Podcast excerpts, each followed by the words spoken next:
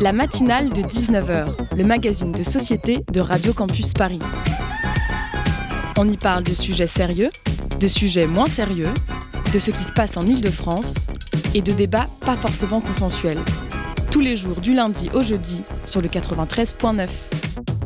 Comment allez-vous, chers auditeurs, ce soir? Il fait froid dehors, on entre dans une période de glaciation polaire, alors sortez vos doudounes. Mais au les cœurs, on trouve toujours de quoi se réchauffer. Des bonnes nouvelles, un petit amoureux, une petite amoureuse sortie de nulle part, ou tout simplement un nouveau manteau. Pour ma part, c'est un peu détroit, mais c'est surtout un bon gros coup de gueule. Vous me direz, on commence à avoir l'habitude de s'énerver auprès de ce gouvernement toutes les semaines. J'ai l'impression que je leur crie dessus à chaque fois que j'écris un édito. En même temps, ils font aucun effort aussi. Dirait qu'ils tendent le bâton pour se faire battre. Ils n'en ratent pas une. Le festival des cons, désolé l'expression, mais cette semaine, ils ont fait fort. C'était à celui qui disait la plus grosse connerie. Le pronom Yel, pronom utilisé pour désigner les personnes non binaires qui ne se reconnaissent dans aucun genre, est rentré dans le Robert. Le dictionnaire accueille à bras ouverts les personnes trans, tandis que les politiques crient au scandale. Je vous jure, on croit marcher sur la tête.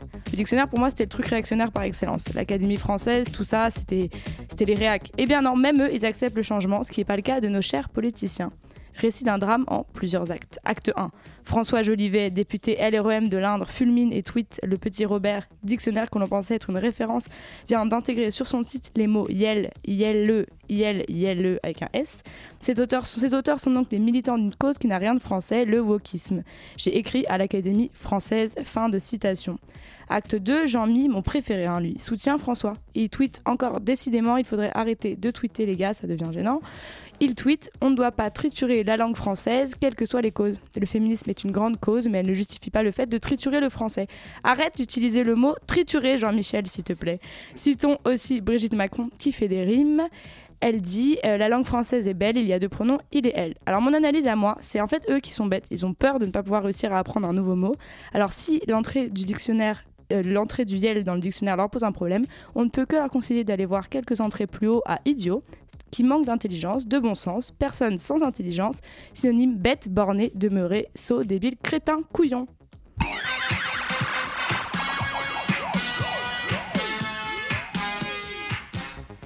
Au sommaire de ce soir, on retrouve le maire de Paris-Centre, Ariel Veil, pour nous parler des moyens mis en place pour aider les étudiants en situation précaire.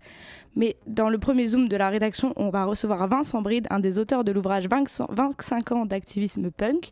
On reçoit aussi Amira, qui est en train de créer un podcast en français et en arabe qui déconstruit la vision des femmes et du féminisme dans les pays d'Afrique du Nord. Et nous serons accompagnés des superbes chroniqueuses Sophie et du reportage de Morgane. Bonne soirée à l'écoute de Radio Campus Paris. Le Zoom, dans la matinale de 19h. Punk is not dead. Bonsoir Hugo, bonsoir Vincent Bride.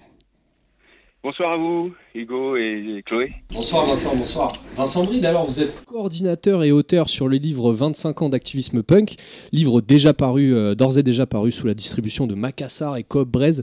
On salue la Bretagne d'ailleurs. Ce livre retrace, comme son nom l'indique, 25 ans de groupes, d'histoires, d'anecdotes autour de la musique punk. Il a été fait par l'association des punks artisans dont vous faites partie, Vincent. Euh, est-ce que vous pouvez nous parler de la jeunesse de ce livre? Comment vous est venue l'idée? Et eh ben en fait, si tu veux, euh, je me permets de vous tutoyer. Je passe le ouais, à carrément. On est, et, euh, du coup, euh, il est arrivé donc le Covid en mars 2020, comme tout le monde le sait. Notre activité d'association, c'est d'organiser une douzaine d'événements dans l'année, mais également de nous déplacer dans 19 départements pour de, pour ce qui était d'année 2019 en tout cas. Donc, on a un planning où, ben voilà, on est dans, on, déploie notre petit merchandising dans, dans les festivals quand on n'organise pas. Donc, ben, au mois de mars-avril 2020, on s'est intéressé à à sortir un numéro un peu plus rapidement que d'habitude de notre fanzine, qui est un travail collectif d'une dizaine d'auteurs euh, dispatchés dans toute la France et même jusqu'à Bruxelles. C'est un fanzine qui part de l'actualité et, qui présente aussi des portraits d'activistes punk depuis 40 ans que, le punk existe en France et dans d'autres pays également. Et arrivé au mois d'avril-mai, ben, du coup on s'est retrouvés euh, un peu bloqués les uns les autres et euh, personnellement j'ai pris un peu de temps pour ranger ben, tous mes classeurs de flyers, de photos, de... et j'ai écrit aussi, j'ai commencé à, à Mhm. des, petits, euh, voilà, des petites pattes de mouche dans, un, cahier à la maison. Et puis au bout d'un moment donné, euh, euh, la petite phrase que m'avait dit le président de l'assaut plusieurs fois, à savoir euh, ce serait chouette de sortir un livre qui raconte l'histoire de notre association. Et eh ben cette petite phrase elle, elle m'est revenue et à chaque fois j'avais un peu tapé en touche en disant euh, j'aimerais mieux que ce soit quelqu'un d'extérieur qui pose vraiment des questions, qui pose vraiment un regard sur notre particularité. Et puis bah, du coup c'est moi qui m'y suis collé. Alors j'ai rappelé bah, tous les anciens adhérents, enfin adhérents qui sont encore en contact avec nous, plutôt bénévoles, salariés, groupes. Et puis voilà, c'est un travail collectif. Les jeunes de l'association également, tous, tous, les jeunes graphistes, tous les photographes qui ont travaillé avec nous depuis 25 ans, tout le monde a, pu participer à cet ouvrage. Et qu'est-ce qu'on y trouve dans, cet ouvrage justement? On sait qu'on sait qu'il parle beaucoup du rock punk et de, et de la liberté qui est associée. Est-ce que vous pouvez nous expliquer euh, un peu quelles sections y sont présentes? Euh, Je sais qu'il y a des sections sur des groupes, il y a des sections sur l'association. Est-ce que vous pouvez nous en parler? Bah, le, sommaire, en fait, on a, on a souhaité que ce soit un premier chapitre qui, qui, euh, qui parle de l'association. C'est quoi une asso? C'est quoi une asso? Comment ça, peut vivre pendant 25 ans avec les différentes personnes qui composent le bureau, les différents salariés? Mhm. Et puis ensuite, il y a euh, le chapitre sur l'historique vraiment les 25 ans, année après année, qu'est-ce que Masprod a organisé? Des, Certaines années, on a sorti un album et organisé un concert. D'autres années, on a organisé 25 concerts et puis euh, sorti euh, une quinzaine d'albums. Expliquer ensuite euh, tous les partenariats avec tous les labels avec qui nous avons travaillé depuis, depuis 25 ans, à peu près une centaine de labels de par le monde. détailler effectivement tous les groupes, les 130 groupes qui ont sorti des albums avec Mass Production, mmh. puisqu'en en 25 ans, on a eu la chance de produire 300 albums à peu près. L'histoire de nos concerts aussi, c'est pourquoi des concerts dans les bars, pourquoi des concerts en festival. Mhm. Euh, et puis ensuite, bah, ça part dans, dans, les faits divers, les belles histoires d'amour, les gens qui se sont rencontrés devant la scène de nos concerts et qui, ont, qui sont aujourd'hui euh, versés de bonheur, euh, voilà, un peu grâce à l'association, entre guillemets. Et puis les accidents, voilà, les 25 ans, 25 ans, bien sûr, il y en a eu. Et puis ensuite, des portraits de tous les graphistes qui ont, qui ont travaillé avec nous, quelles sont leurs particularités, les photographes, notre fanzine culture a aussi présenté les différents participants à ce projet. Et puis ensuite, il y a des cartes blanches dans le livre aussi. C'est des, des, voilà, des gens qui nous connaissent plus ou moins bien, qui ont eu envie de raconter euh, à quoi, euh, comme, euh, voilà, ce que ça leur inspire, ces, mhm. souvenirs avec nous. pas forcément des souvenirs frais, des souvenirs des fois qui ont une vingtaine d'années. Voilà. Donc c'est un petit pavé qui pèse 2,7 kg. Malheureusement, on n'a pas pu passer vous le donner parce que oui, malheureusement. votre radio était malheureusement pas Mais c'est vrai que c'est bien à préciser qu'il fait 3 kg, donc c'est fourni quoi. Voilà, c'est un pavé de 2,7 kg que vous pouvez trouver dans tous les partout en France puisqu'on a la chance d'être distribué euh, dans, vraiment dans toute la France grâce à la, partie, la participation de, l'éditeur euh, euh, des éditions Goater, en fait, qui est mhm. une maison d'édition rennaise qui correspond tout à fait bien avec l'état d'esprit de notre asso. C'est pour ça qu'on a envie de s'associer avec Jean-Marie et son, et les éditions Goater. Mhm. Donc voilà, on a, il est sorti dans tous les magasins de France début septembre. De notre côté, on les avait depuis milieu de, de, juillet, ce qui nous a permis aussi de, de voyager un peu dans toute la France pour le présenter, le bouquin, auprès des associations avec qui on est associé, et puis euh, d'organiser des concerts tout, au cours de, tout autour de l'été. On a fait jouer 30 groupes euh, depuis le début juillet. Mhm. Donc on était vraiment euh, très heureux que les portes des salles de concert réouvrent, parce que Mass Production, c'est une asso surtout qui ne s'arrête pas à produire des albums. Ce qu'on aime avant tout, c'est de rencontrer les artistes et d'essayer de leur donner du bonheur sur scène. Mais voilà, ce livre il raconte les 300 disques qu'on a produits, 300 concerts. Euh, et voilà, c'est juste l'histoire d'une petite asso qui est, partie de, rien du tout en fait. Mhm. Juste euh, du, de la volonté de, de gosses que, nous étions il y a 25 ans, on avait tous 25 ans à peu près d'ailleurs, euh, de, faire quelque chose de, productif pour la scène punk rock et pour l'état d'esprit qui nous animait. Et voilà, on a envie de faire quelque chose. Vincent Britt, j'ai envie de vous demander, qu'est-ce que c'est le punk? Vous avez une petite définition un petit peu du punk, de ce mouvement il est né comment? Il est en réaction de quoi? Quand est-ce qu'il est né? Bah, il est né, alors dans chaque pays, c'est une date de naissance différente. En France, euh, il y avait des groupes punk qui jouaient des années 78, qui n'étaient pas forcément, euh, qui n'avaient pas forcément le même look que les groupes punk anglais. Euh, la grande révolution punk en France, je pense que c'est arrivé vers 85 avec les, les berruriers noirs, les, les les manifs contre les lois de vaquer. Enfin voilà, c'est à ce moment-là que la, grande population française a entendu parler du punk de manière mouvement révolté. En Angleterre, bah, c'était 77, hein, les Pistols qui se sont bien moqués de la reine et des Clash qui ont diffusé un message contre le racisme qui était grandissant dans ces années-là. Et dans chaque pays, en fait, il y a une histoire particulière. Donc c'est ça aussi qui nous, qui nous anime euh, au quotidien. De, tu vois, ce matin, on a reçu des, un colis de disques de, Nancy, un label avec lequel on bosse, mais aussi on a reçu un colis de, Pologne. Et donc on s'intéresse à ce qui se passe à l'étranger. Et dans chaque pays, c'est bien différent, puisqu'effectivement, en France, en 80, c'était Mitterrand qui passe, et en Pologne, c'était la Révolution avec euh, euh, voilà, les événements qu'on se souvient, Solidarnosc et tout ça. Donc chaque pays est très différent. Donc je pense pas qu'il y, ait une définition à donner. En France, c'était euh, voilà, en France c'est un mouvement euh, qui est finalement assez euh, bien passé. Hein, il n'y a pas eu de il a pas eu trop de, barrières hein, pour pour être punk en France. Enfin en tout cas, c'est voilà. Et, puis en France, bah voilà, en France c'est un message d'antiracisme hein, avant tout, je pense, un message de tolérance, de voilà, de. Alors oui, on, a, on, associe souvent le mot liberté au domaine du rock punk. En quoi ce genre de musique symboliserait finalement davantage cette notion plutôt qu'une autre? Bah, c'est une question de, respecter les autres hein, dans leur dans leur attitude, dans leur façon d'être. Euh, voilà que euh, c'est pour, pour, moi vraiment la liberté. Euh, on la retrouve dans toutes les musiques, hein, euh, la musique électro, les, les, fêtes techno qui durent toute la nuit. Si les gens, si les gens ont envie de, de, se, défouler, d'oublier leurs soucis quotidiens devant un mur de son pendant à, sauter sur place pendant 6 heures, bah, le punk aussi, c'est un peu le même style. Hein. On, sort les, on sort les amplis, on fait jouer des groupes pendant 6 heures, les gens dansent les uns sur les autres, et on appelle ça le pogo. C'est un peu le même style de défouloir en fait. Mhm. C'est une espèce de soupape quoi, cette musique punk pour euh, des gens qui sont euh, toute la semaine très sages parfois, d'autres euh, ben, voilà, qui, s'éclatent à écouter des textes révolutionnaires aussi. Il y a des, voilà. Est-ce que vous comprenez, parce que le, punk, ça a été... parfois, c'est pas forcément très bien vu. parfois, c'est un petit peu, oh là là, c'est punk, c'est punk à chien, par des gens, bien sûr, réactionnaire. Mais euh, est-ce que vous, comment vous pourriez, pourriez expliquer peut-être cette mauvaise réputation qu'a pu avoir euh, le punk et euh, les punks?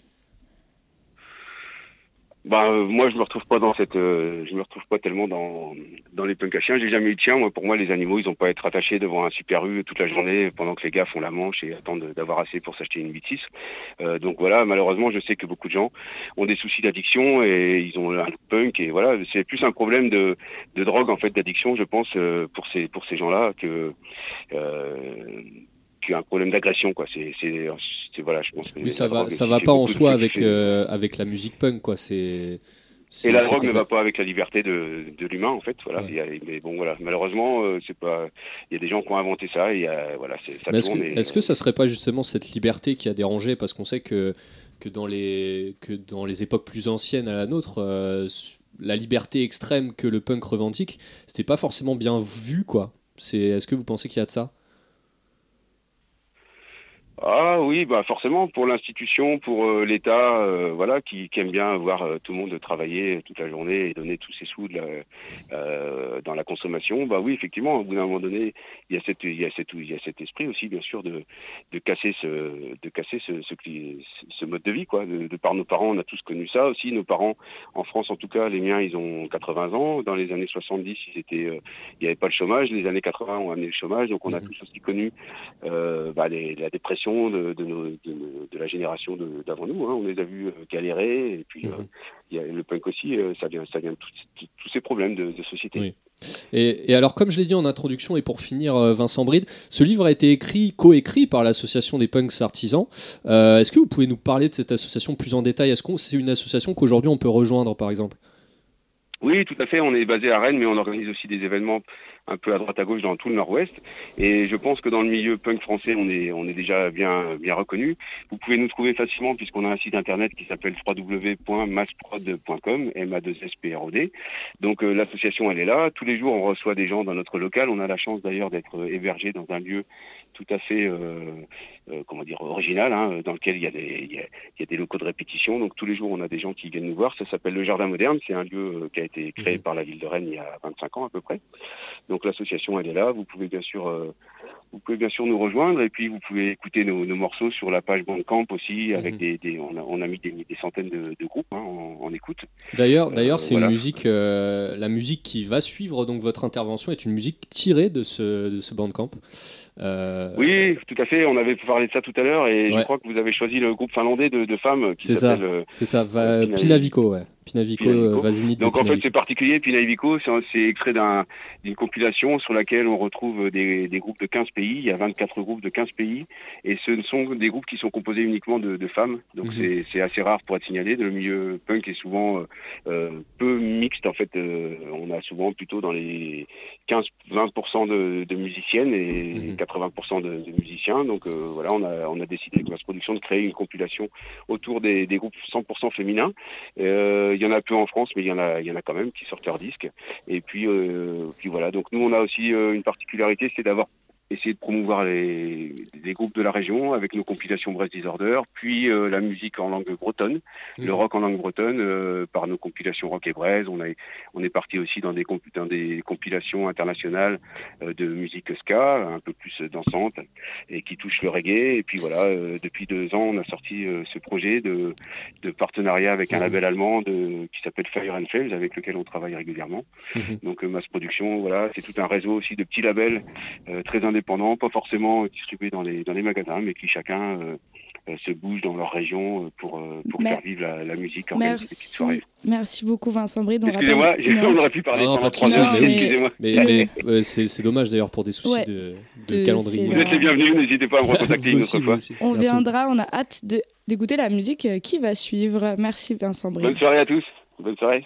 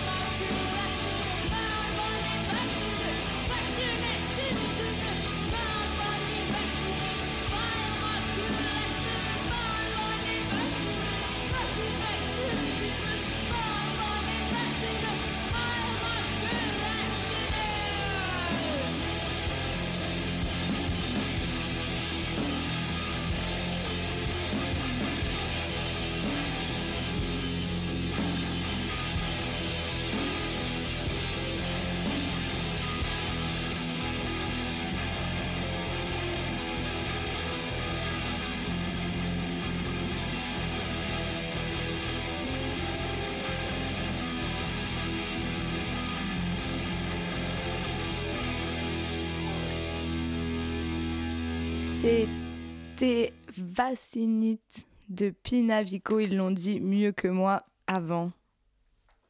La matinale de 19h sur Radio Campus Paris.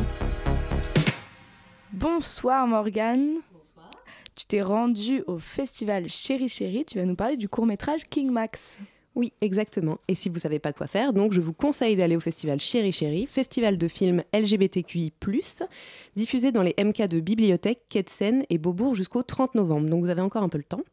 Mais avec près de 64 longs métrages et 66 courts métrages, le choix est cornélien, je vous l'accorde. Et même si toute la programmation promet de beaux moments de cinéma, je me permets de faire un petit focus sur un court métrage coup de cœur, King Max. Euh, c'est l'histoire de Maximilienne qui se questionne sur son apparence, son identité, son genre et va découvrir lors d'un show de drag king un nouveau monde et une nouvelle famille. Pour en parler, je suis allée à la rencontre d'Adèle Vincenti-Crasson, la réalisatrice, de Julie Furton qui incarne Maximilienne et de Thomas Occhio, drag king présent à l'affiche. la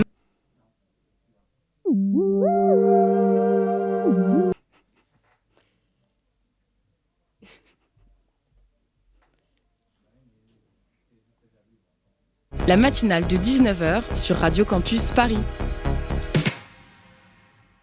J'ai l'impression qu'il y a un problème technique. Qu'il y a un petit problème technique. On n'a pas ton reportage. Par contre, tu peux nous peut-être nous en parler du film. Là, euh, le temps qu'on trouve ce oui, reportage. Bien sûr. Euh, bah déjà, je peux vous donner les dates de projection. Euh, donc vous pourrez le voir vendredi au MK2 Ketsen et lundi prochain au MK2 Beaubourg dans une sélection de courts-métrages donc LGBTQI+. donc la sélection est, très chouette. Et, donc ça parle notamment du drag king. Et donc là, je vais vous donner plein de conseils de sortie, et notamment demain soir avec la King's Factory à la mutinerie. Il y a aussi la cuir moustache, la drag making et le cabaret des possibles. Donc plein de plein de, soirées à découvrir pour porter la moustache euh, ou pas. Je crois euh, qu'on a ah. retrouvé le reportage. Bah parce qu'elles en parleront mieux que moi, c'était assez catastrophique, donc euh, je vais laisser parler la réalisatrice. C'est le moment du reportage.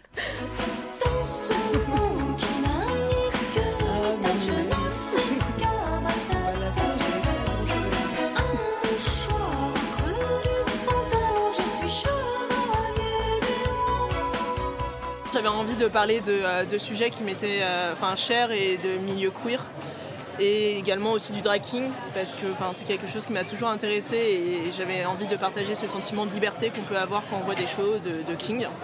Un peu comme Maximienne dans, dans, ma chambre, à moi-même, euh, essayer, on va dire, différents comme une recherche de genre, c'est-à-dire bah oui, je me suis fait une moustache avec du mascara, oui, je me suis bindée, enfin, etc., etc. Mais jamais j'avais osé rencontrer des drag kings en fait Le drag king, euh, ce sont des personnes qui vont performer le genre masculin sur scène, de la même façon que les drag queens, ce sont des personnes qui vont performer le genre féminin sur scène. Ça c'est, je pense, euh, voilà, la définition la plus simple et la plus englobante qu'on puisse avoir pour euh, le drag king, drag queen et différencier aussi ce que c'est.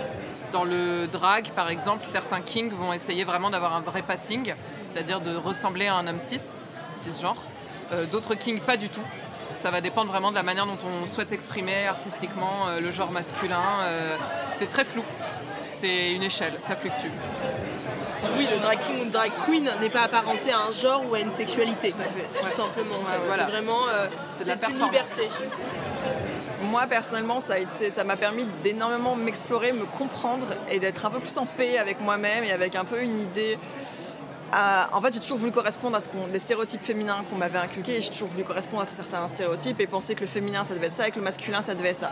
Et en fait, en faisant du draking, je me suis rendu compte que le genre était beaucoup plus, beaucoup plus fluide, beaucoup plus ouvert que ce qu'on veut bien nous inculquer, que c'était hyper kiffant de jouer avec l'un et l'autre, de mélanger les deux et que tout était fluide et tout se mélangeait et que c'était pas noir d'un côté, blanc de l'autre, qu'il y avait énormément de zones de gris et qu'en fait jouer sur ces zones de gris, ça m'avait moi énormément enrichi et nourri et que ça m'a permis de grandir beaucoup et de mieux me connaître et de mieux m'accepter aussi, d'être un peu en paix avec euh, plein de choses personnellement. Et, aujourd'hui, en fait, ce que j'aime toujours dans le draking et dans ce que je fais moi, c'est justement l'exploration des genres et de montrer toute la, bah, fluidité qu'en fait que l'un et l'autre peuvent avoir et que l'un et l'autre peuvent se répondre en fait au quotidien et que le genre est une performance, est une construction. Non, alors faut pas oublier non plus que la communauté, la communauté King en France, c'est encore, euh, ça, balbutie. Hein. on va dire que ça a explosé depuis. Euh, deux ans, depuis deux ans, la, communauté a explosé. C'est vrai qu'on voit qu'il y a beaucoup de bébés King qui sont nés euh, du confinement. Mais en, France, on a encore une petite communauté. Déjà que le drag queen, c'est un milieu un sous-milieu culturel, on va dire nous on est le sous-sous-sous-sous, enfin tu vois on est le dossier dans le dossier dans le dossier. les personnes qui font du draking vont euh, aussi taper dans la fourmilière et mettre en avant des sujets qu'on n'a pas forcément envie de se prendre dans la gueule quand on est dans une société hétéronormée, patriarcale, tout ça, voilà, et qu'on n'a pas envie de se prendre dans la gueule. Euh, enfin, les gens n'ont pas envie de se reposer des questions sur euh, la masculinité toxique, sur le harcèlement, sur les violences, sur tout ce que le paternalisme, voilà, ça c'est des sujets qu'on n'a pas envie de voir. Tu sais qu'on préfère mettre sous le tapis et faire comme s'il n'existait pas. Et nous on vient là et on met, bah en fait non, ça existe. on a tous et toutes été on a subi du harcèlement à un moment dans nos vies et en fait on a envie de mettre ça devant et dire qu'en fait non ça existe, c'est important d'en parler, c'est important de le montrer, c'est important de le dénoncer, c'est important de dire que ça existe. Il y, a, très peu de films qui parlent de ce sujet-là. Euh, il y a très peu de films qui parlent de sujets queer de manière positive, avec de la douceur, sans drame, sans hurlement. Au final, c'est un film qui reste très universel parce qu'on parle de différence, donc euh, c'est pas forcément que euh, on s'arrête pas qu'aux frontières de la communauté queer, c'est aussi une volonté que tout le monde puisse se retrouver dedans. Et oui, le genre c'est pour tout le monde.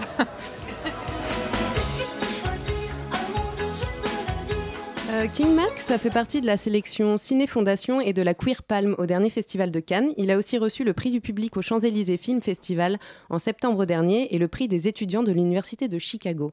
Le film continue sa route et avant qu'il s'en aille parcourir le monde, je ne peux que vous conseiller d'aller le voir. King Max sera projeté à Paris, donc je le disais tout à l'heure, ce vendredi au MK2 Ketsen et lundi prochain au MK2 Beaubourg. Merci Morgane, on se retrouve après ça. Woo!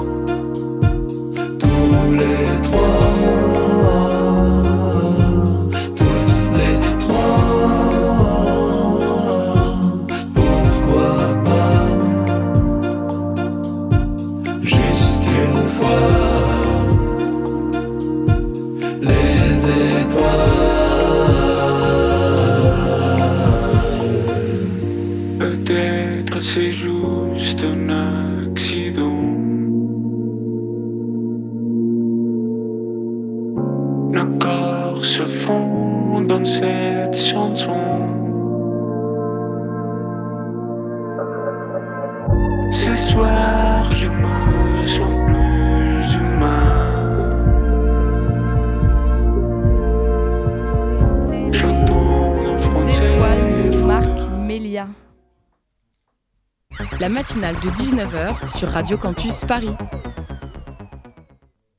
Hugo, tu es de, retour. Euh, de retour et on reçoit, on a le grand plaisir de recevoir euh, Ariel Veil. Vous êtes maire de Paris Centre, donc les quatre premiers arrondissements de Paris, qui nouvel arrondissement créé euh, donc en 2020 et résultant de la fusion, comme je l'ai dit, des quatre premiers arrondissements de Paris.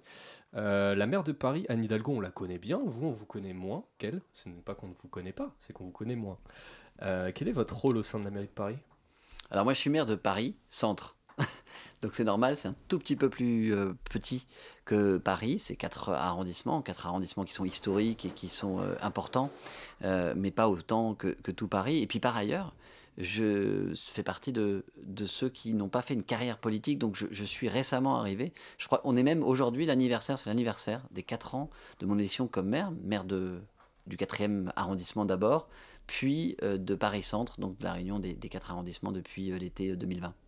Et vous, vous venez de dire que vous n'aviez pas de formation politique, donc euh, est-ce que vous sentez que ça change quelque chose dans votre manière de, de, de, gest- de gérer pardon, les, les arrondissements? Est-ce qu'il y a quelque chose qui change par rapport à quelqu'un qui aurait une carrière, une carrière plus classique, entre guillemets? En tout cas, je pense que c'est important d'avoir un peu de, de diversité, de faire euh, émerger des gens qui ont fait autre chose dans leur vie. J'ai une longue carrière euh, dans le- l'entreprise euh, privée, euh, j'étais prof aussi euh, longtemps, mais je pense que c'est très important d'avoir des gens, et ça fait partie des, des choses qu'on cherche à faire, c'est de faire entrer des, des gens qui n'ont pas fait de la politique toute leur vie, qui ont fait autre chose. J'ai à peu près les deux tiers de mes élus qui, sont, qui ont été élus avec moi et qui sont au conseil de Paris-Centre, qui sont euh, des primo-élus, c'est-à-dire des gens qui ont fait tout un tas de choses dans leur vie, mais qui sont élus pour la première fois, et c'est évidemment une énorme richesse pour moi.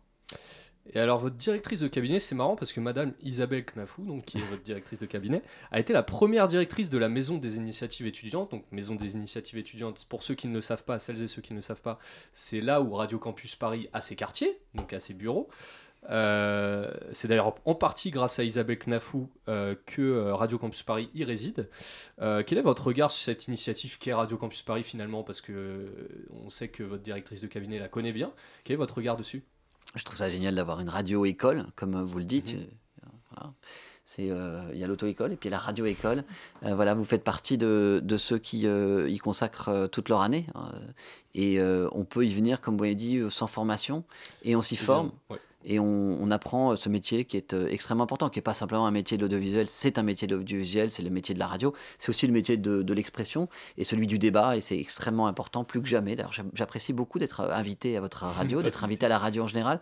D'une certaine façon, je trouve que c'est un tout petit peu, ça permet de se concentrer plus sur le débat, presque que, que les débats télévisés.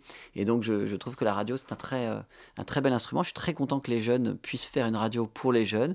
On pourrait imaginer que c'est un, un mode de communication qui soit un peu délaissé, mais je crois qu'avec les podcasts euh, et avec d'autres modes d'écoute, la radio revient euh, en force ou, ou reste un, un moyen prisé. Donc c'est très important.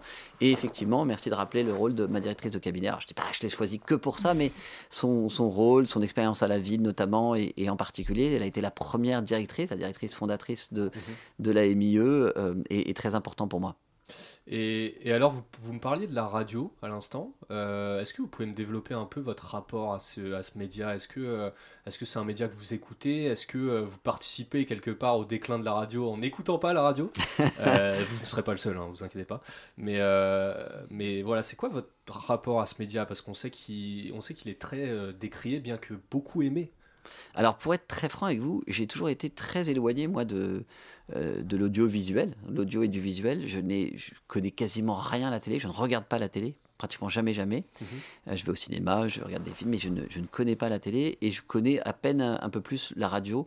Mais de plus en plus, j'écoute la radio. Je trouve que euh, les débats sont plus longs. Et, et que- en tant que maire, euh, quand je suis invité, je, je remarque le, le plaisir que j'ai à être à la radio. On a des formats un peu plus longs, on peut débattre, euh, on est moins dans le clash, dans l'interruption permanente par un, un petit film ou un- une petite pastille vidéo. Mhm. Et je trouve ça euh, beaucoup plus intéressant. D'ailleurs, je trouve ça curieux que de plus en plus les radios se mettent à, à publier euh, un peu en mode télé. Et je trouve ça presque dommage. Qu'il À faut, euh, filmer, vous voulez dire avec d'aller- à filmer, voilà, et à passer le film, ce qui vient que les gens regardent le film plutôt que d'écouter la radio. Mhm. C'est vrai qu'on peut plus venir avec des cernes de 4 km sans, sans se faire filmer, quoi. Vous dites ça en me regardant, je sais pas pourquoi. Ah non, bah, non, pas- voyons, voyons, voyons. C'est un métier Euh, dur, hein, maire. Il faut se lever tôt le matin, c'est vrai. Euh, J'ai envie de parler d'une autre initiative dont on a parlé juste avant l'émission, c'est Quartier Jeune. Est-ce que vous pouvez nous détailler un peu cette initiative? On sait que Radio Campus Paris a participé à Quartier Jeune et on a été euh, l'un des premiers participants. Bien sûr, la MIE en général joue un grand rôle dans la préfiguration. Écoutez, c'est simple, on avait euh, un lieu euh, important de mobilisation des jeunes qui était la MIE dans Paris Centre et on trouvait que c'était pas assez, donc on a dit qu'on en aurait un deuxième. Voilà, c'est comme ça que, que j'ai né. Je, je- je plaisante, mais euh, en réalité, la, la naissance du quartier jeune, quartier jeune, c'est son, c'est son nom tel qu'il a été d'ailleurs trouvé euh, par les jeunes qui font partie du- de, la, de la préfiguration du dispositif. C'est un service public de la jeunesse, un, un one-stop shop qu'on dit en anglais, c'est-à-dire un, un guichet unique pour toutes les politiques de la jeunesse jeunesse, le, la formation, l'emploi, le, le, les aides, les voyages, on y trouve à peu près tout. Et c'était le souhait de la maire de Paris d'en faire, d'en faire, de faire ce guichet unique. Et il se greffe sur une intention qu'on avait qui était de, avec le regroupement des arrondissements dont vous parliez, puisque mmh. Paris Centre c'est le regroupement de quatre arrondissements, on avait très tôt, et moi je soutenais cette idée d'en profiter pour récupérer des mètres carrés pour faire du service public thématique. Et d'ailleurs, j'avais été à l'origine d'un petit sondage qu'on avait fait. On avait, enfin, on avait consulté, une, plutôt une consultation citoyenne, on avait consulté les habitants de Paris Centre sur quelle thématique de service public souhaitez-vous dans les mairies, les bâtiments de mairie qui seront libérés par le regroupement, puisqu'on n'avait pas besoin forcément de quatre maires, quatre services généraux. Et en faisant ce regroupement et, en dédiant deux des, anciennes mairies à Paris Centre, à la gestion de Paris Centre, on a libéré deux bâtiments. L'un, vous savez, qui est euh, l'Académie du Climat, et l'autre, euh, qui est déjà un lieu de, jeunesse. Euh, où on a fait une émission la semaine, il y a deux semaines d'ailleurs à l'Académie du Ah d'accord, et d'ailleurs... Je fais mon auto-promo. C'est une autre euh, Académie de la jeunesse, parce qu'en réalité l'Académie du climat, comme, comme tout mot euh, pour le versant audiovisuel euh, au Forum des images, ce que la maire souhaitait, c'était un lieu de formation pour les jeunes de 9 à 25 ans. Donc c'est encore un lieu de la jeunesse, l'autre étant pour les, les jeunes un petit peu plus vers le étudiant ou vie active, étant le, quartier jeune, voilà, qui est installé dans l'ancienne mairie du premier arrondissement. Et donc avec ces deux bâtiments, eh bien, on trouve des thématiques de service public, et je suis, je suis très heureux que les deux finalement les deux euh, mairies euh, dont les bâtiments ont été libérés servent au fond des problématiques de la jeunesse et en particulier euh, le QJ, le quartier jeune, qui est animé notre, entre autres par pas, mal d'adjoints de la, de la maire qui déroulent leur politique sectorielle. On était notamment à l'inauguration avec évidemment Hélène Bidard, adjointe à la jeunesse, avec Marie euh, mhm. euh Mardelet qui s'occupe de la, des étudiants, avec, euh, avec Frédéric Ocard pour l'attractivité du tourisme. Où, euh, voilà, beaucoup, de, beaucoup d'adjoints, beaucoup de politiques sectorielles de la ville se tiennent au, quartier jeune. Et je crois qu'on avait besoin de ce lieu et qu'on avait besoin de deux lieux à Paris Centre. Et ben, on va continuer à parler de la jeunesse juste après cette petite musique.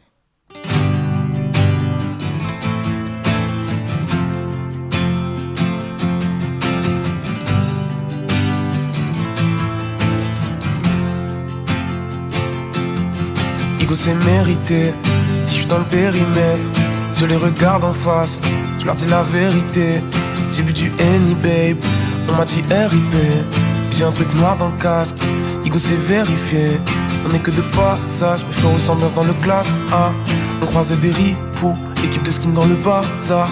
On est que de passage, mais si ça arrive dans le Viano, dans la zone avec mes 10, je fais de la guitare, la basse et du piano. Hmm. Personne ne peut soigner tes problèmes. Trop souvent déçu par les mêmes personnes. T'es devenu dur avec les procès C'est devenu compliqué de se faire confiance. On est que de passage, on est que de passage.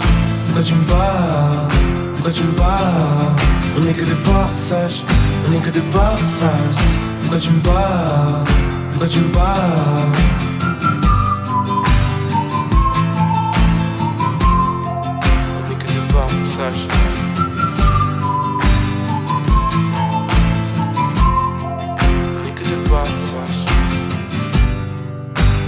Viens, on parle un peu de toi, on va quelque part. Sauf que t'es pas forcément bien, pourtant t'as une bête de vibe. Y'a du monde, mais je vois personne qui sourit vraiment dans le club. J'ai du dîner, un glaçon qui font dans le cup. J'ai des idées, mais j'ai pas assez de sens. Si t'es avec moi, on monte et on fait notre cash. Ou bien on décolle ailleurs, on s'envole après demain. Baby maman faut s'accrocher dans les deux cas. Parce que là je suis de passage en balle et après je trace. Quand personne ne peut soigner tes problèmes Trop souvent déçu par les mêmes personnes. T'es devenu dur avec les procès C'est devenu compliqué de se faire confiance. On est que de passage, on est que de passage Pourquoi tu me bats Pourquoi tu me bats On est que de passage, on est que de passage Pourquoi tu me bats pourquoi tu On est que de passage, on est que de passage. C'était le passage de Sopico. La matinale de 19h sur Radio Campus Paris. Ariel Veil, on est de retour avec vous. On le rappelle, euh, maire de Paris Centre, euh, nouvel, nouvel, arrondissement qui regroupe les quatre premiers arrondissements de Paris. Euh, à la mieux, on a aussi l'association Copain euh, donc qui est une, association qui s'occupe de donner de la nourriture aux étudiants les plus précaires et dont la queue, on a remarqué euh, ça à Radio Campus Paris et je pense qu'on n'est pas les seuls, ne cesse de s'allonger semaine après semaine. on a l'impression que ce sont vraiment les associations qui font limite tenir certains étudiants. quelle est la solution selon vous du côté de la mairie agir en amont ou plutôt privilégier le soutien financier avec les associations? Bah, il faut faire évidemment euh, les deux. Mhm. Et euh, ici, euh, je voudrais d'ailleurs rappeler quand même que pendant la, le, confinement, ça a été un moment de, crise très dur, qui n'est d'ailleurs pas terminé mhm. avec la crise sanitaire, mais ça a été un moment très très dur de, de grande solitude et de précarité pour les étudiants qui étaient souvent isolés, sans revenus, sans les revenus des, petits jobs qu'ils pouvaient avoir entre, entre temps, enfin autrement. Et ici, la MIE a, a servi de lieu pour accueillir. Il y en a eu, pas mal d'initiatives, mais il y a eu celle de copains. Et on est venu d'ailleurs euh, les soutenir ici euh, avec, euh, avec d'autres élus sur le travail qui est très important qu'ils ont fait de collecte et puis de redistribution alimentaire. On était étonnés de voir un nombre d'étudiants qu'on n'a pas l'habitude de, considérer comme étant dans la précarité et qui faisaient l'accueil ici pour pouvoir s'alimenter. Ça a été très très important, cette chaîne de solidarité. Et elle montre d'ailleurs pour moi deux choses. D'abord, que euh, quand on est étudiant, on est toujours très près de la précarité, on n'est mm. jamais très loin, mm-hmm. un événement peut y faire basculer, et d'autre part, que c'est très important d'avoir des réseaux et des lieux. Et ça tombe bien, c'est précisément ce qu'on a à la IMIE et à QJ aussi. Et cette précarité, est-ce que vous, personnellement, euh, dans votre arrondissement, dans vos arrondissements, pardon, est-ce que vous l'avez euh, ressenti parce qu'on sait que c'est c'est des arrondissements qui sont pas forcément euh, qui, qui sont pas forcément de, de, plutôt aisés des arrondissements plutôt aisés peut-être les quatre premiers arrondissements. plutôt aisés euh, par rapport à par rapport pardon à certains autres. Mm. euh, est-ce que vous l'avez ressenti tout de même cette précarité? Bien sûr. Alors là si on sort du, du strict sujet des étudiants on a senti hein, et d'ailleurs on le voit encore aujourd'hui le public des personnes qui sont à la rue par exemple mm. est très très fragile. On en voit beaucoup plus qui sont dehors ils ont régressé souvent parce que le travail des bénévoles ou des associations a été, euh, rendu, difficile. Ça a été d'ailleurs pratiquement, le, j'étais maire du 4e arrondissement à l'époque, au début du, premier confinement, c'était pratiquement le premier sujet dans les tout premiers jours. Les dispositifs de solidarité se sont effondrés, notamment en faveur des, SDF. Souvent, c'était des gens qui étaient plutôt âgés ou qui se déplaçaient, qui ne pouvaient plus venir. Et donc, on a remunicipalisé tout ça. On a dû, euh, en urgence, notamment les, dispositifs de distribution alimentaire.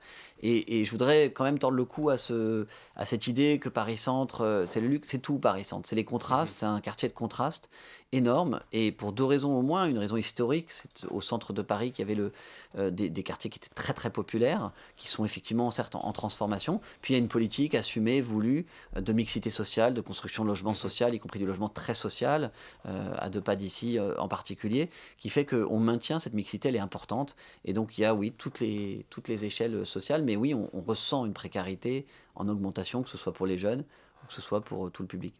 Euh, mardi prochain, euh, là encore une petite auto-promo, mais mardi prochain, nous, recevons les têtes de liste du Crous, donc qui sont, qui sont engagés dans, le fait de représenter leurs universités auprès du Crous.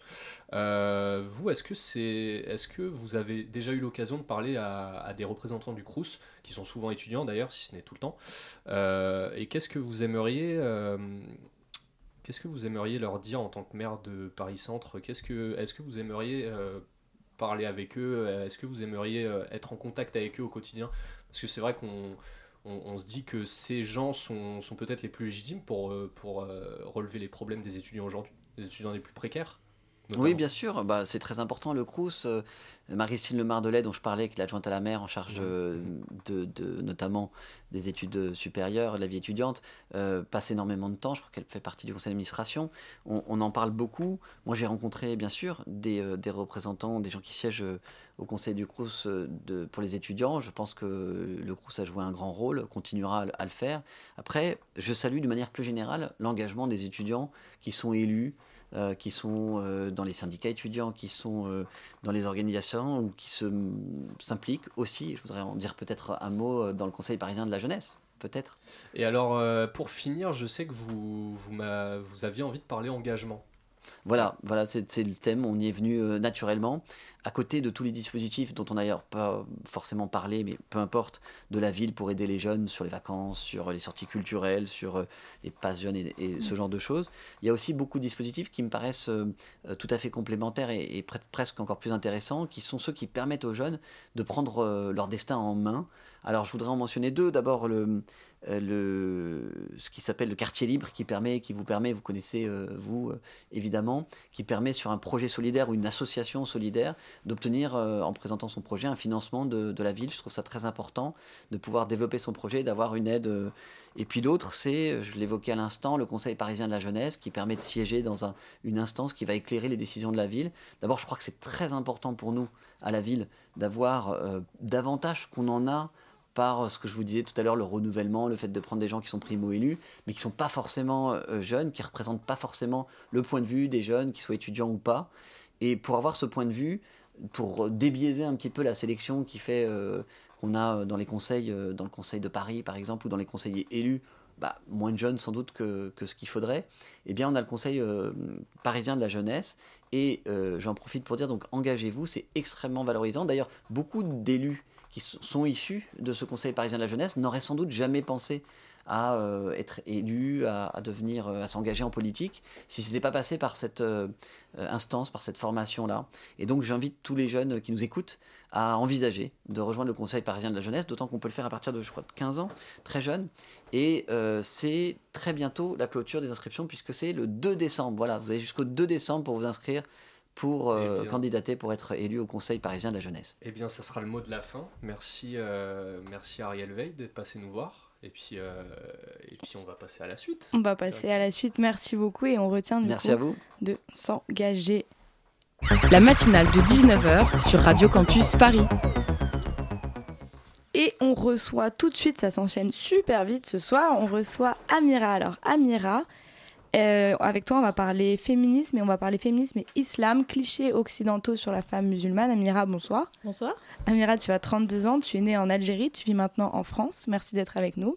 Merci. Alors, tu es en train de créer d'abord ton podcast. Est-ce que tu peux nous... Je te laisse en parler vu qu'on a très peu de temps. Parle-nous. Oui, donc j'ai euh, créé un podcast que j'ai appelé euh, euh, C'est un espace de parole pour les femmes issus de la, société algérienne ou euh, vivant dans d'autres sociétés d'origine euh, algérienne ou maghrébine où elles peuvent s'exprimer, exprimer leurs leur, désirs, leurs envies et parler de leurs conditions de femmes. et tout cela en, dans, une, dans une petite ambiance détendue, euh, pas très. Euh, enfin, c'est pas. Je voulais pas que ça soit un cours magistral mm. sur euh, le féminisme avec des termes sociologiques très compliqués pour que ça soit accessible à tout le monde et que tout le monde puisse s'y retrouver. Même le nom, le nom. Le... Oui, alors justement, le nom Gessaret qui veut dire elle discute. Donc voilà, c'est en, fait c'est des copines qui discutent. Et d'ailleurs quand j'ai fait écouter le premier épisode à quelques copines, j'ai eu l'effet escompté. On m'a dit qu'on avait l'impression d'être avec nous et qu'on était entre, entre potes à discuter. Et ces femmes du coup que tu as rencontrées, que tu as fait parler, c'est qui ces femmes? Alors pour l'instant j'ai diffusé un, premier épisode, j'en ai enregistré le deuxième que je n'ai pas encore diffusé. Donc au fait j'ai commencé ces épisodes avec bah, des copines à moi, selon le, selon le sujet et selon les, sensibilités de chacune et ce, et ce dont elles veulent euh, euh, ce dont elles veulent discuter. Donc le premier épisode, c'est avec euh, mon amie d'enfance. Et justement, j'ai commencé par le Covid pour donner cette dimension de mm. détente un petit peu. Et pour le premier épisode, que j'ai nommé Se déconstruire et se reconstruire. Mm. Et donc c'est ce qu'on ce qu'on cherche à faire. On discute de comment on s'est construite en tant que femme et comment aujourd'hui on a pris conscience de beaucoup de choses et on essaie de, de déconstruire pas mal d'idées, d'idées, d'injonctions qu'on a reçues.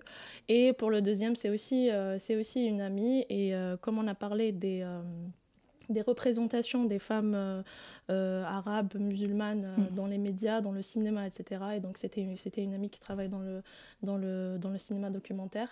Et, et donc voilà, j'ai invité elle pour, pour parler de ça. Justement, tu parles des représentations de la femme dans le cinéma, dans les médias. Est-ce que tu trouve, évidemment que oui, il y a un problème en, France notamment et dans les pays d'Europe avec la représentation de la femme musulmane, de la femme en Algérie ou la femme au Maroc. Est-ce que tu trouves qu'il y a beaucoup de clichés ouais? Oui, complètement. Justement, c'est toujours cette, euh, cette image euh, cliché de la femme euh, soumise et opprimée. Mm. Alors oui, il y a des problèmes effectivement et c'est pour ça qu'on lutte.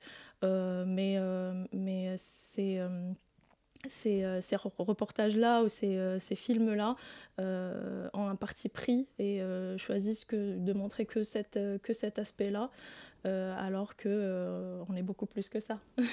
Il y a des mouvements de libération des femmes, il y a des mouvements de discussion Évidemment, depuis, depuis toujours. La femme, la femme algérienne, je parle de ce que, de mm, ce que je connais de, de, de l'Algérie, la femme algérienne a toujours lutter pour ses droits déjà pendant la, guerre d'Algérie pour la décolonisation de l'Algérie, qui où la femme a, a beaucoup participé. Et d'ailleurs, il y a un documentaire que je conseille fortement d'Alexandra Dols qui s'appelle Moujahidet, qui, qui, retrace un petit peu le parcours et les, témoignages de, de, femmes qui ont combattu pendant, pendant la guerre d'Algérie. C'est des femmes extraordinaires.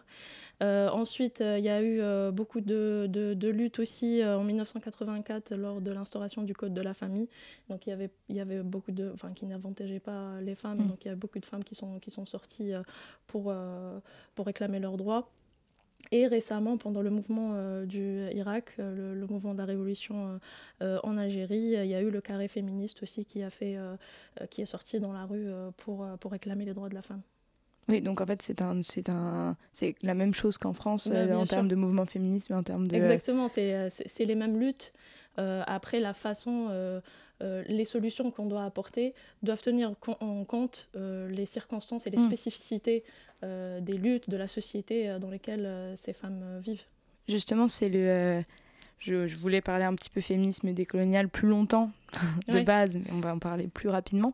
Mais c'est bien justement ça l'opposition entre le féminisme civilisationnel, enfin je cite Françoise Vergès là, mais le féminisme blanc et bourgeois qui entend sauver la femme euh, musulmane soumise et de bien que ça parte peut-être d'un postulat on a envie de dire euh, oui c'est sympa c'est cool mais en fait c'est absolument pas tenir compte comme tu le dis des, des particularités de cette euh, de ce pays de ces pays de cette religion c'est cela c'est-à-dire que ce qu'on appelle aussi le féminisme universaliste mm. où on va imposer un seul modèle et on va dire que c'est ça la liberté c'est mm. ça ce que devrait être une femme or ben non déjà c'est complexe et il y a autant de femmes que de que, que de, que, de, féminisme, que de situations. De...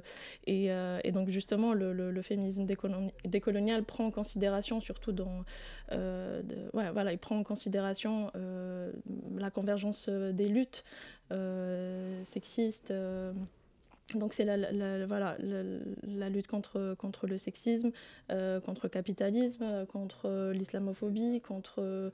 voilà, on n'est pas euh, juste, euh, surtout quand on est en France, on n'est pas que une femme, on peut être aussi arabe, on peut être musulmane, on peut être LGBT, on peut être... Et donc voilà, ce, féminisme tient en compte de toutes ces, ces conditions. C'est l'intersectionnalité, le féminisme, un féminisme intersectionnel. C'est cela.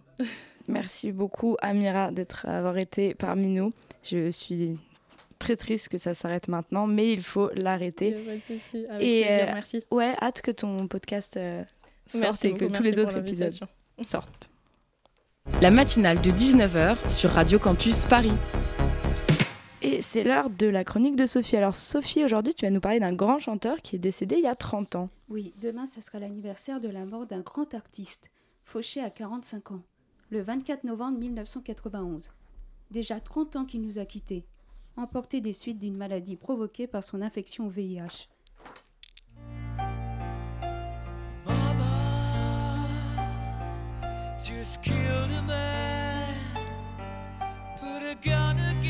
Je parle du grand Freddie Mercury, bien sûr. J'ai toujours aimé les chansons de Queen, sans vraiment m'attarder sur la vie du groupe, jusqu'au jour où j'ai regardé le film Bohemian Rhapsody. Bon, je le dis mal, Bohemian Rhapsody j'ai pu découvrir qui était Freddie Mercury, qu'il avait même eu un premier amour avec une femme, Mary Austin.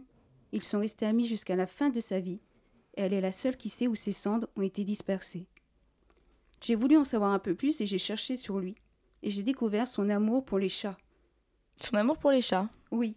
Freddie Mercury les adorait et il aurait eu dix chats, dont Tiffany, Dorothy, Galiath, Lily, Miko, Oscar, Romeo et Delilah dont il a écrit sept chansons pour son chat préféré.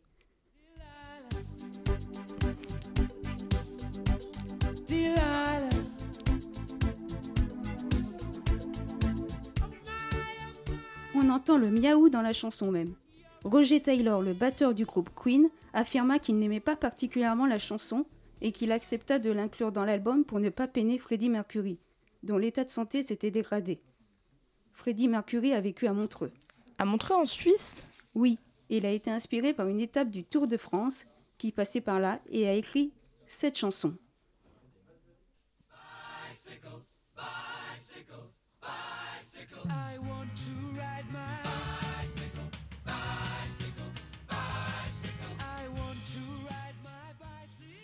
Et on peut même entendre un solo uniquement composé de sonnettes de vélo.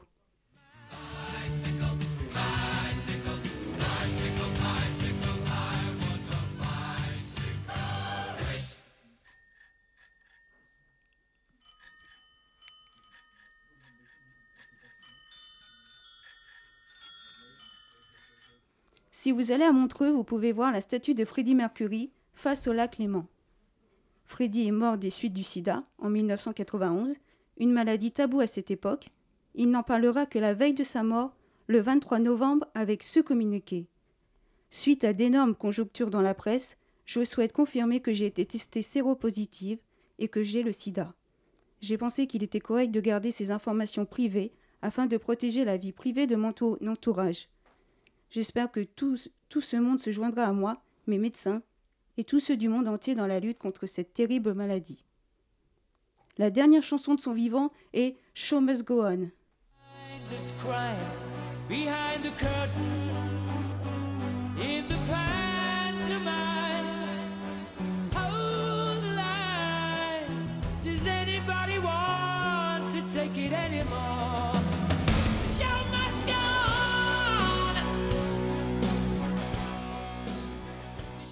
Elle a été écrite par Brian May. Cette chanson évoque sa maladie. Et les paroles sont liées à la maladie du coup. Les paroles sont Le spectacle doit continuer. À l'intérieur, mon cœur est en train de se briser. Mon maquillage est peut-être en train de couler, mais mon sourire reste encore. Lors de son enregistrement, Brian May s'inquiète en voyant l'extrême faiblesse de Freddy et pense que celui-ci ne sera pas capable d'enregistrer le morceau. Pour toute réponse, Freddy avale un verre de vodka et annonce, désolé pour l'anglais, I'm fucking do it, darling. Putain, je vais le faire, chérie, avant d'enregistrer le titre. Et il l'a fait. Freddie Mercury a laissé au monde un message créatif très simple. Lors de son décès, vous pouvez faire ce que vous voulez de mon travail, mais ne me rendez jamais ennuyeux. Le 20 avril 1992, un concert au stade de Wembley pour lui rendre hommage avec une multitude d'artistes comme David Bowie, Annie Lennox, Elton John ou encore George Michael. À sa mort, une structure Mercury Phoenix Tour créée par Brian May et Roger Taylor souhaitant venir en aide aux familles de ceux atteints par le sida.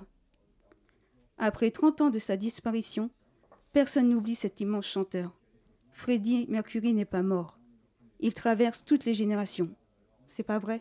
Oui, si, c'est vrai. Merci beaucoup pour cette chronique, Sophie. Merci de m'avoir écouté. C'était ma première. Vive Freddy, vive Queen et la musique. Mais oui, vive le Queen, vive la musique, bien sûr. Merci beaucoup, Sophie. C'était super.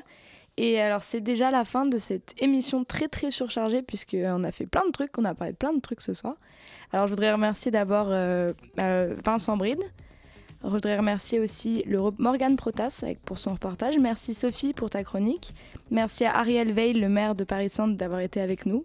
Merci à Amira d'avoir été avec nous. Et euh, je voudrais remercier Hugo aussi qui est sorti de son rôle de coordinateur pour nous éblouir. Euh, cette fois-ci, il était co-intervieweur ce soir. Bravo à Jeffrey en régie et bah Hugo pour la coordination aussi.